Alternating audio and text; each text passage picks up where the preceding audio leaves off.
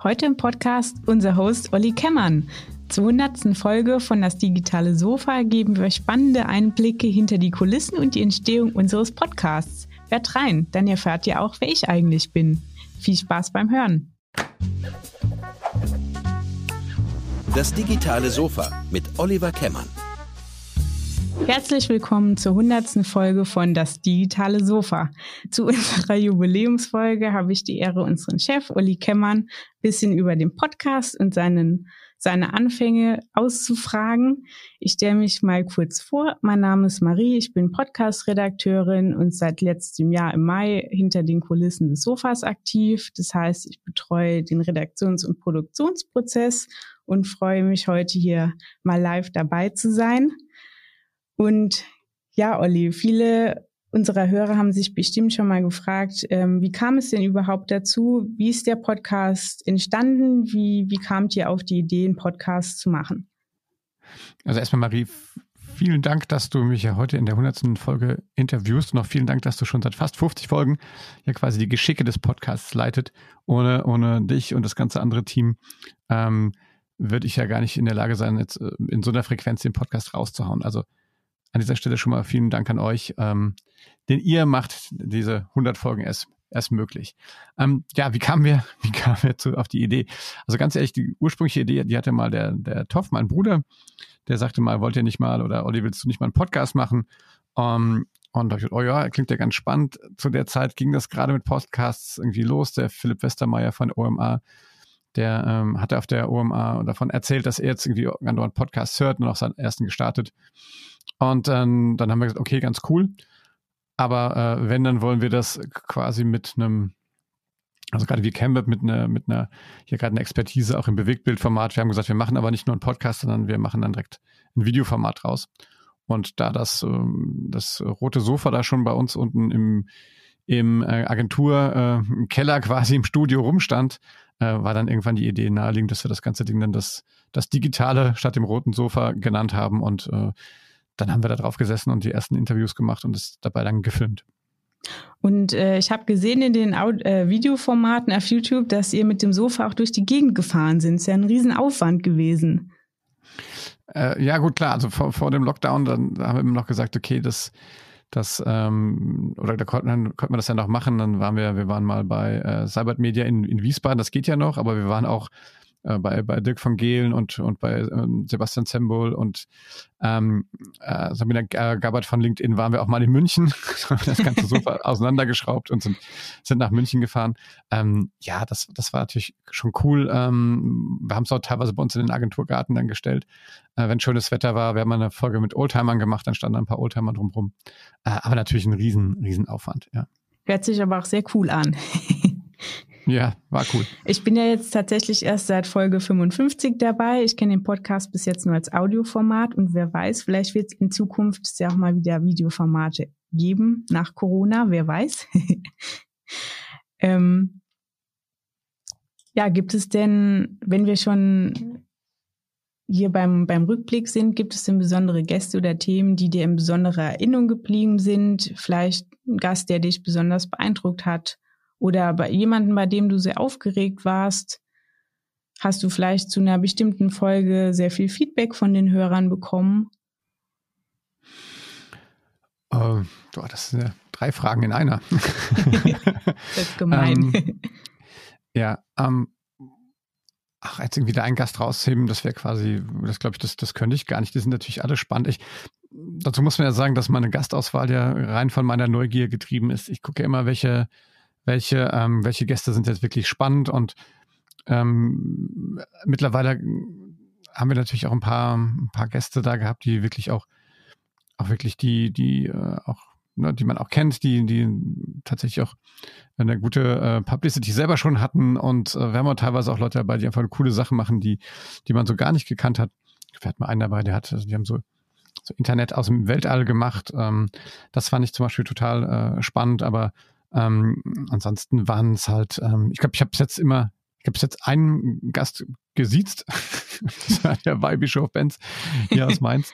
Ganz ehrlich, das war noch echt, ähm, ja, da habe ich dann irgendwie, das haben wir nicht hingekriegt. Ansonsten versuche ich ja immer auf Augenhöhe auf dem Sofa sitzend quasi mit den Leuten zu sprechen. Ja, was mir da schon auffällt, was, was eine wirklich besondere Folge war, und zwar, ähm, ich habe mal Boris Bornemann ähm, auf dem Sofa gehabt und der, der macht ja eigentlich eine Meditations-App. Mhm. Und äh, die, die habe ich zu der Zeit auch wirklich benutzt und, und habe damit auch meditiert. Und das heißt, ich hatte also Boris Stimme permanent im Kopf quasi. Und als ich ihn dann das erste Mal wirklich live gesehen habe und er dann neben mir auf dem Sofa saß, habe ich total, ich war total geflasht eigentlich, äh, weil er halt total, also nicht mehr so ruhig äh, geredet hat wie so in dieser Meditationsstimmung, sondern er ist dann auf dem Sofa rum und hat, hat erzählt und total lebhaft und, und, und gestikuliert und sowas. Und ich dachte, wow, cool, also wie unterschiedlich halt auch tatsächlich jetzt jemand, ähm, äh, je nachdem, in welchem Kontext man ihn auch kennenlernt, dann äh, sein kann. Ne? Ja, ja, ja. Gab es denn auch ähm, mal Pannen? Ähm, Pleiten, Pech und Pannen bei der Produktion oder bei den Aufnahmen? Ja, da passiert ja immer schon, immer hier und da mal was. Also ich muss sagen, seitdem wir dann letztes Jahr im Lockdown dann auf das Remote-Produzieren umgestellt haben, äh, ist das deutlich, deutlich besser geworden. Also ja, da fällt schon mal das Internet aus, da muss man nochmal neu ansetzen. Das geht natürlich, vor allem auch, weil die Gäste natürlich jetzt nicht extra irgendwie nach Mainz oder wir jetzt extra nach München oder irgendwo hinfahren ähm, mussten und man hatte einen riesen, riesen Zeitaufwand. Da wäre das natürlich noch viel ärgerlicher, wenn, wenn da was technisch schief läuft. Also das heißt, wenn da mal das Internet zwischen und ausgeht, dann setzt man neu an. Ähm, ich muss da sagen, bei den ersten Filmproduktionen, wir haben die, die allerersten haben wir ja tatsächlich sogar mit so einer VR-Kamera noch gedreht, weil wir das eigentlich ganz cool fanden, dass man mal äh, sozusagen auch dann das Publikum sieht. Dazu muss man auch wiederum sagen, die ersten Folgen haben wir, also die Videofolgen, die waren alle wirklich mit Live-Publikum. Wir haben immer gesagt, das ist, das digitale Sofa soll ein, ein, ein internes Fortbildungsformat sein. Das heißt, ich habe gesagt, ich lade Leute ein, die ich spannend finde, die die Sachen machen, die wir bei CamWeb nicht können ähm, oder die wir vielleicht auch anders machen und wir können was voneinander lernen. Und dann habe ich immer alle Mitarbeiterinnen und Mitarbeiter eingeladen, die können einfach dann dazukommen, wenn wir die Aufnahme machen und dann auch Fragen stellen und sowas. Das heißt, wenn man sich das auf YouTube anguckt, die ersten Folgen, die sind tatsächlich, ähm, die sind tatsächlich alle noch äh, gefilmt und da die allerersten paar, drei, vier Folgen, glaube ich, die haben wir wirklich auch mit so einer VR-Kamera, also 360 Grad gedreht. Das heißt, mit so einer Brille auf, auf YouTube kann man dann wirklich äh, auch die Zuschauer dann sehen und die äh, und, und auch den, wir haben das in unserem Filmstudio dann unten im Keller meistens aufgenommen, sieht man auch die Decke, wo die Lampen hängen und so. Das, das, das war ganz cool. Und ähm, dazu muss man auch sagen, dass dann die ersten Folgen, die wir gemacht haben, irgendwann auch hier auf dem, auf dem äh, lokalen Mainzer Fernsehkanal dann auch tatsächlich einmal im Monat eine neue Folge ausgestrahlt wurde. Also die haben die dann direkt übernommen und haben die dann in ihrem Fernsehprogramm übernommen.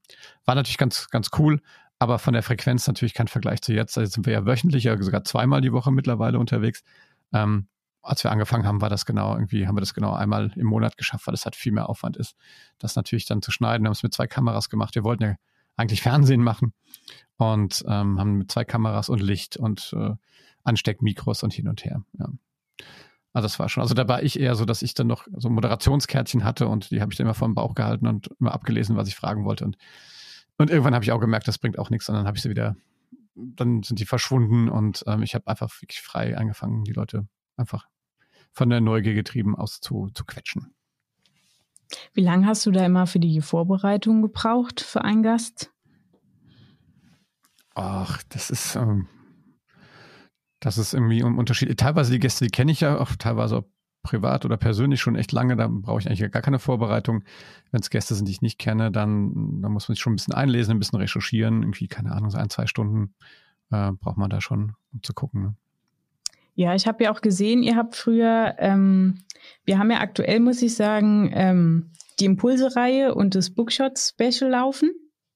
Ähm, und ich habe gesehen, früher gab es ja auch eigentlich schon ein Bookshot-Special. Das war allerdings ein bisschen kürzer. Da hast du ja. immer die Bücher, ich glaube, in zwei bis fünf Minuten vorgestellt. In einer. In einer. Ja, wir haben gesagt, wir machen kurze Videos mit einer Minute, aber das war dann echt super anstrengend und war mal so schnell fertig. Das heißt, wir, wir gingen dann irgendwann die Bücher aus. Ich, ich lese ja schon viele Bücher, aber das war also im, im in agilen Prozessen würde ich sagen, das war ein MVP. Wir haben also einfach mal versucht, ob das funktioniert, aber äh, das hat dann auch nicht so die richtigen, äh, auch nicht die richtige Hörerschaft oder Zuschauerschaft damals gefunden. Deswegen haben wir das ähm, abge, ge, ähm, das dann abgesetzt, das, das Format, dieses erste Bookshots-Format. Aber was wir jetzt ja machen, und das finde ich eigentlich auch sehr schön, ist ja, dass wir mit Leuten über Bücher reden, also nicht nur über das Buch, sondern auch über die Menschen, die die Bücher geschrieben haben und auch über den Prozess. Ähm, was sie angetrieben hat, das Buch zu schreiben, wie es ihnen dabei ergangen ist. Und das finde ich persönlich, also wirklich als, als Leseratte, ähm, ich finde es immer total spannend, die Geschichte hinter den Büchern auch zu, zu, zu verstehen. Und ist ja keine Prosa, über die wir hier reden. Wir reden ja über, ähm, über meistens über Fachbücher. Und ähm, das macht mir halt einen super Spaß. Ähm, also ein Buch, das ich auch klasse finde, was mich auch begeistert, dann über den Prozess, wie das entstanden ist, was zu lernen, das finde ich total cool. Also würdest, würdest du das auch als eine deiner Learnings aus den letzten drei Jahren ähm, so sehen? Keine Bookshots mehr in einer Minute. genau, sondern wieder in einer halben Stunde.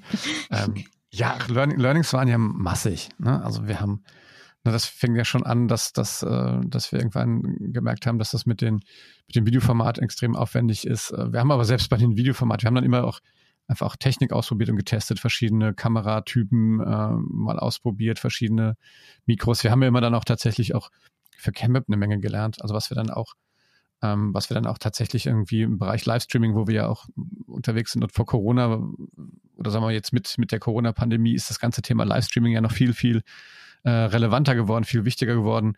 Ähm, das heißt, da haben wir schon auch gelernt, wie man so eine, so eine Sache live irgendwie aufzeichnet, schnell ist, eigentlich mit dem Auf- und Abbauen, äh, weil man ja auch immer nie jetzt da großartig äh, die Ressourcen äh, verschwenden wollte. Das heißt, da haben, wir eine, da haben wir eine Menge gelernt, einfach auch was die Technik angeht.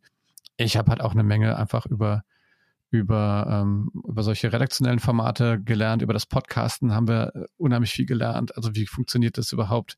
Wir haben immer auch da wieder neue Tools ausprobiert, neue Hosting-Geschichten.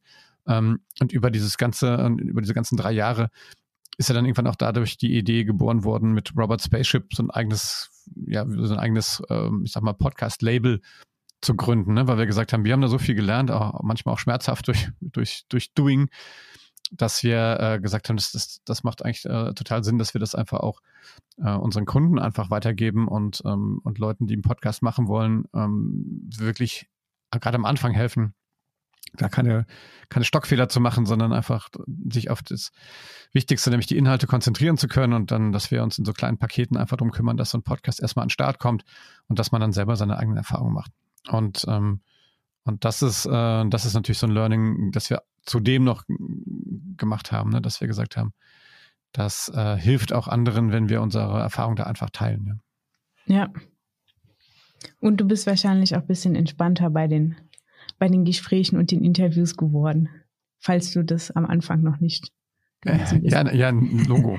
Na, natürlich, also da, am Anfang war das natürlich, weil du mich gefragt hast, gibt es Leute, bei denen du sehr aufgeregt bist? Also ähm, ich glaube, wenn man da nicht aufgeregt wäre, jetzt bei jedem, selbst wenn wir jetzt hier sprechen, das wäre ja, glaube ich, da würde man ja lügen. Ich meine, das ist immer noch, ähm, oder der, der Charme ist ja eigentlich, dass wir die Sachen ja eigentlich so nie schneiden, sondern dass sie ja wirklich eher, das sind das Live-Gespräche und wenn man da irgendwie zwischendrin nicht richtig zuhört oder wenn man irgendwie vielleicht auch so Wortfindungsstörungen kriegt oder dass man sich ja nachher ärgert, dass man irgendwie eine Frage nicht gestellt hat. Das, na klar ist man dann so ein bisschen, bisschen aufgeregt. Ähm, oft, wie gesagt, das, das Schöne an den Remote-Podcasts ist ja, dass ich wirklich mit Leuten reden kann, die, die gar nicht in der Nähe sind, die vielleicht auch wahrscheinlich auch nie nur wegen dem Podcast jetzt zum Beispiel nach Mainz gekommen wären. Und ähm, die ich ja wirklich gar nicht kenne, die einfach, weil ich sie spannend finde, irgendwie anfrage und sage, hey, hast du Lust, mit mir einen Podcast zu machen?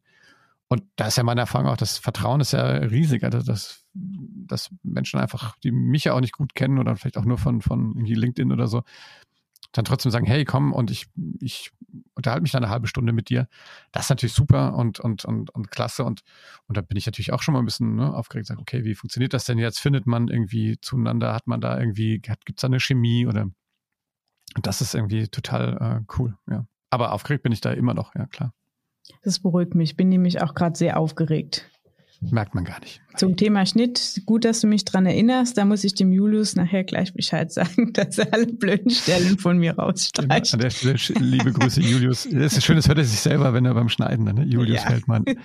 Äh, vielen Dank, du bist unser, unser Cuttergott hier, was das angeht.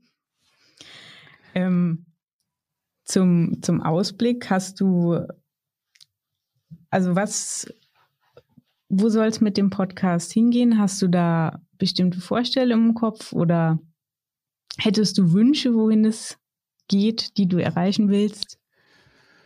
Das ist natürlich eine, eine, eine gute Frage. Ne? Für ein Format, das quasi in den letzten drei Jahren sich permanent immer wieder neu erfunden hat. Ähm, also was mir, was mir im letzten Jahr, ähm, also im, im Lockdown, als wir angefangen haben, also im ersten Lockdown letztes Jahr, dann im März, April, ist ja jetzt auch schon ein Jahr her, ähm, als wir auf Remote umgestiegen sind, da habe ich ja einfach, ich glaube auch einfach, um mich zu beschäftigen, einfach auch, weil keiner wusste, wie es weitergeht und so weiter, habe ich angefangen, jeden Tag einen Podcast aufzunehmen mit irgendwelchen Leuten. Ähm, und, und darüber dann auch natürlich auch ähm, die, die, Geschwindigkeit quasi auch in den, in den, ähm, in die Podcast-Produktion gekriegt. Und habe mich dann irgendwann gefragt, na gut, wenn man so eine hohe Frequenz hat, dann braucht man natürlich auch irgendwie vernünftige Themen. Deswegen haben wir auch mal angefangen, solche, solche Cluster zu bilden, ne? Dieses Bookshots-Cluster, dann dann haben wir ja dieses Impulse und wir hatten ja auch mal, und das hat mich natürlich total ähm, wirklich, äh, also wirklich auch fasziniert, wie das, wie das funktioniert hat, aber auch natürlich auch dazu gebracht, irgendwie anders da drauf zu gucken, war ja unsere Female Leadership-Reihe. Und die ja. ist ja auch entstanden, glaube ich, dass ihr habt, glaube ich, ne, bei LinkedIn irgendwie gepostet, so, wer, wen sollen wir nochmal interviewen? Habt ihr noch Ideen? Und daraufhin hat, äh, hat dann eine, eine, Hörerin oder beziehungsweise eine LinkedIn-Leserin einfach zehn Gäste aufgelistet und es waren nur Frauen. Und da hat es bei mir Klick gemacht. Und habe ich gesagt, oh Moment, wie viele Frauen hast du eigentlich interviewt? Und habe da festgestellt, das ist so dieser klassische Unconscious Bias, dass ich da nie drauf geachtet habe. Ich habe einfach nur Leute eingeladen, die ich cool fand und waren irgendwie fast alles Männer. Und hab ich das kann ja nicht sein. Und darüber haben wir ja diese, diese, diese erstmal nur so zehn Folgen oder Vierteljahr ja mehr oder weniger wöchentlich immer, immer nur mit Frauen über das Thema Female Leadership gesprochen, aus den unterschiedlichsten Bereichen. Und das fand ich halt äh, total cool. Habe dabei gemerkt, dass über Leadership zu sprechen äh, super viel Spaß macht. Also Diversity, Gleichberechtigung sind so Themen, mit denen beschäftige ich mich jetzt immer, immer mehr. Und ich finde das auch total cool. Und da habe ich über diesen Podcast echt eine Menge gelernt. Ich habe es hier mal Learning Journey genannt. Aber ich fand das ganze Thema Leadership so in den Fokus zu stellen, grundsätzlich, ob das jetzt von Frauen oder Männern oder wie auch immer ist. Und ich glaube, da würde ich gerne in, in Zukunft mehr hin, dass das Ganze äh, wirklich so einen Business-Leadership-Fokus kriegt, weil es mich auch ein Thema ist, was mich total interessiert, ne, von den Sachen, die wir hier bei CamWeb gemacht haben, auch mit dem Team in den letzten Jahren, ähm, kann ich meine Ausbildung als, als Coach irgendwie gut, gut drin äh, einsetzen. Und deswegen würde ich, glaube ich, gerne, ähm, würde ich das Ganze, den Fokus mehr so auf das Leadership-Thema ähm, in Zukunft setzen. Was hättest du denn für Gäste noch gerne? Also mein Traumgast wäre ja, beziehungsweise Traumgästin wäre Lea Sophie Kramer, die Amorelie-Gründerin. Die würde ich äh, mir sehr, sehr gerne mal in unserem Podcast anhören. Auch Warum, was, findest du, was findest du da so faszinierend dran an ihr? Bis jetzt, was sie, was sie einfach erreicht hat, welche Tipps sie hat, das würde mich auch sehr interessieren, was man sich vielleicht persönlich, beruflich, privat abschauen kann. Ähm, das fände ich unheimlich spannend. Auch okay, Tijen ja, cool. Unnerin, die hat ja selbst einen Podcast, ähm, ist CEO der Global Digital Bummeln. Das würde mich auch sehr, sehr interessieren, was sie dann nochmal zu erzählen hat über ihre Standpunkte, über ihre Ziele.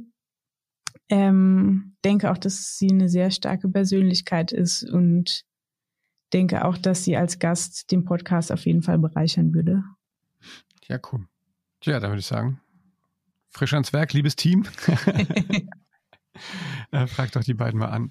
Ich glaube, da gehen uns die Ideen natürlich nicht aus und ich glaube, mit dem Thema Führung, Leadership beschäftigt sich ja oder beschäftigen sich ja ganz viele Menschen aktuell, speziell in so einer Zeit, ne, wie geht das in Zukunft weiter und und ich hoffe immer, dass dieses Format, was wir hier machen, dass das dazu führt, dass Leute Inspiration kriegen, dass die das hören und so und sagen, ah, das ist eine coole Idee oder ah, das ist ein interessanter Mensch.